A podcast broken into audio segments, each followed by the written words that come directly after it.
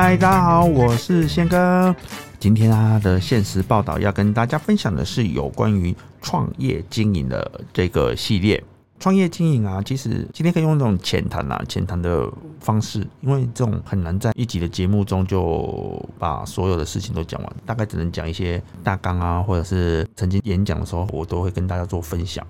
因为很多人会觉得说，为什么秘密课总是会有那么多的想法啊，或者是那么多的企划，或那么多的梗？我们会借由这一集来跟大家做分享。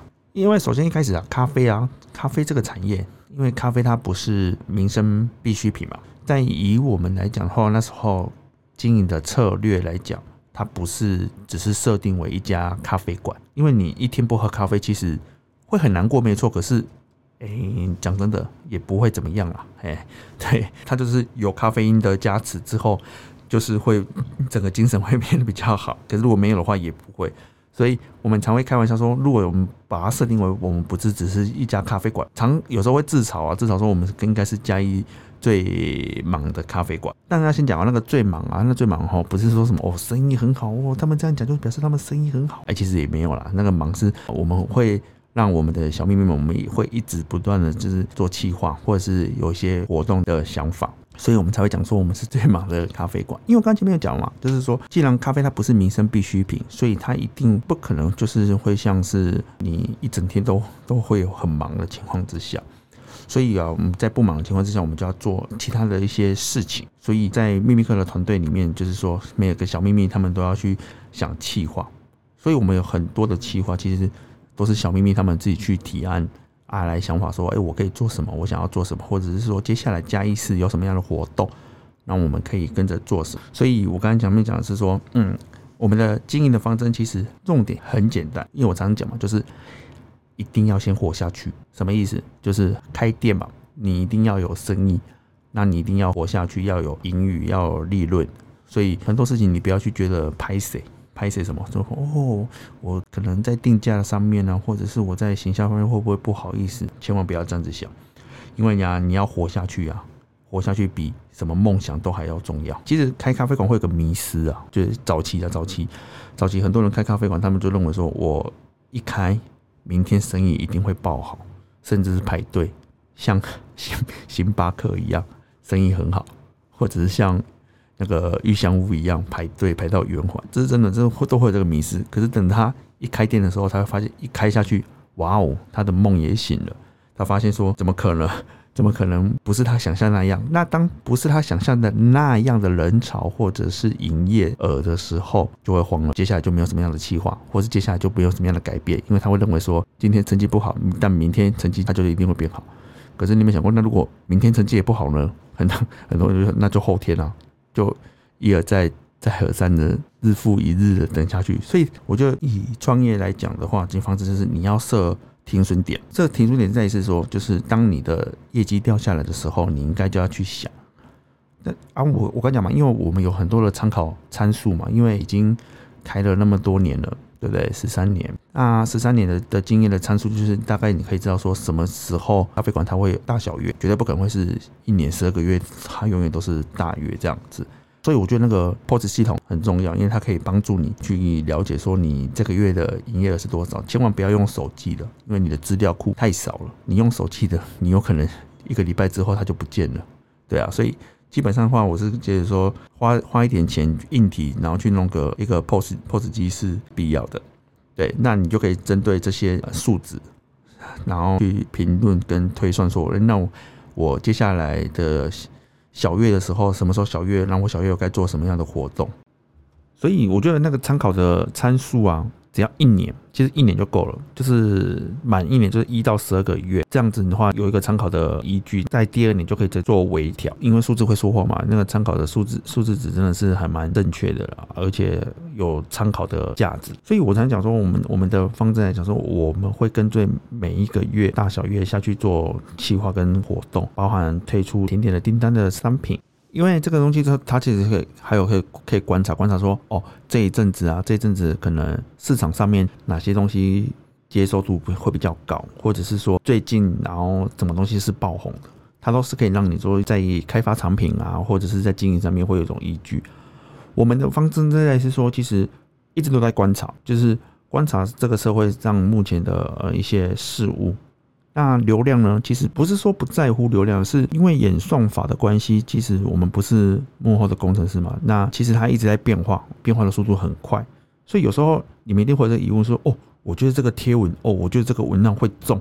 可是往往一推出，哦，怎么那么少人？十几个，然后触及率才几百人，天哪，这到底怎么回事啊？就开始一直怀疑自己啊，然后检讨自己，说到底发生，其实真的没有。演算法已经大大大的改变的那个方式，所以。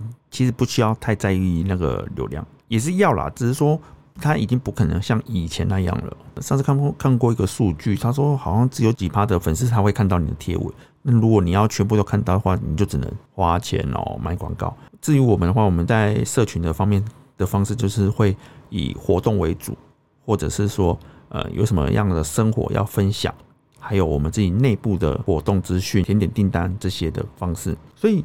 怎么样要去经营一家店？我觉得你们可以去用想象的，想象说前面有讲嘛，就是你想象说你要呃这家店你要用什么样的一些硬体也好，或者是什么样的装潢设计，你你自己本身的话要要很有态度的去了解这些事情。但我觉得重点啊，重点不外乎就是要有特色了，真的就要有特色。像可能很多人都对定调说秘密客好像都是老老屋啊，秘书店好像 K 书中心。但其实不需要区分，你只要把它认为说，诶，我我怎么样把它变成有特色，或者是变成有趣、有趣的空间，这样子的话，其实你在执行啊，或者是你在做一些企划的时候，其实会比较会有一些想法，而且可以去盘点盘点周遭附近有哪些的资源啊，或者是哪一些有趣的事情。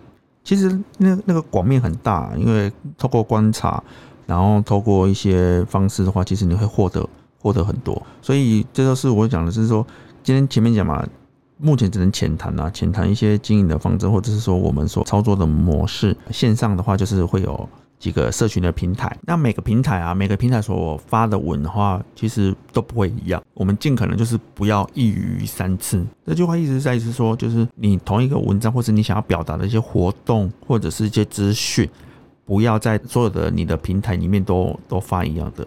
因为这样消费者会觉得说，那我那我我就不会去按了。他可能在某个平台看到，他在你另外一个平台看到的时候，他就不会感到兴趣。久而久之的话，当你的触及率变低，他们在关注的时候就会越越越越少这样子。所以最好的方式是你们要先去了解啊，每个平台的优势在哪边。有人常讲啊，说什么现在年轻人说什么，然后脸书，脸书他们我们老人家在用的，或是脸书只是拿来看新闻，哎，没有错。哦，或许他们可能不再使用它，可是你看喽，很吊诡的是，他们不使用它，可是他们也不删掉它。所以脸书它它目前来讲的话，以市占率，它还是最大的主众。但它就是因为它知道它是最大的主众，所以它把它流量啊，或者是一些演算法给改变嘛，变成你要去听它。所以多去试几个平台，那不要一鱼三吃，就是每个平台适合去找出它所适合的一些发文的特色跟跟方法。的话，你的流量自然而然它就是会跑出来这样子，但你不要太依赖哦，不要太依赖这些社群的平台。所以有些人会觉得说什么，嗯，那你干脆去找一些 KOL 啊，或者是网红布洛克来写。一直以来我都有朋友介绍，也有一些真的是一些 KOL 或是布洛克，他们会自己主动来邀约，但我觉得这没有没有不好。对，没有不好，看你取决于怎么样。但我是觉得说，这种操作模式变成你必须要有一定的默契，对方他也很了解你的品牌定位，也很了解你们的一些模式，那你也很了解他，他的粉丝是的素质是在哪边？因为真的很多僵尸粉丝啊，真的有那种那种几万几十的追踪人数，可是他互动率是很很低的啊，那个都看得看得出来，以经营者。我们后后端后台来看的话，我们都感觉的感觉得出来嘛。所以良好的呃转换率就是看你是他粉丝，哎，其实真的不需要多哦，粉丝不真的不需要多，但转良好的转换率就是他跟粉丝有互动，对品牌是有加分。这时候来谈合作，我觉得这个都都是。可以的，有一样的收获，我觉得这样子合作下去才会有意义。我们当然也很欢迎各行各业的哦，我们哎没有局限哦，我们是真的是没有框架跟局限，各行各业要跟我们 fit 合作的异业结合，或者是玩出不一样的企划，我们都很欢迎。很开心。那今天这一集简单跟大家浅谈一下我们的创业经营啊。那如果有喜欢的，也可以分享一下自家人限定还有限时报道。谢谢，拜拜。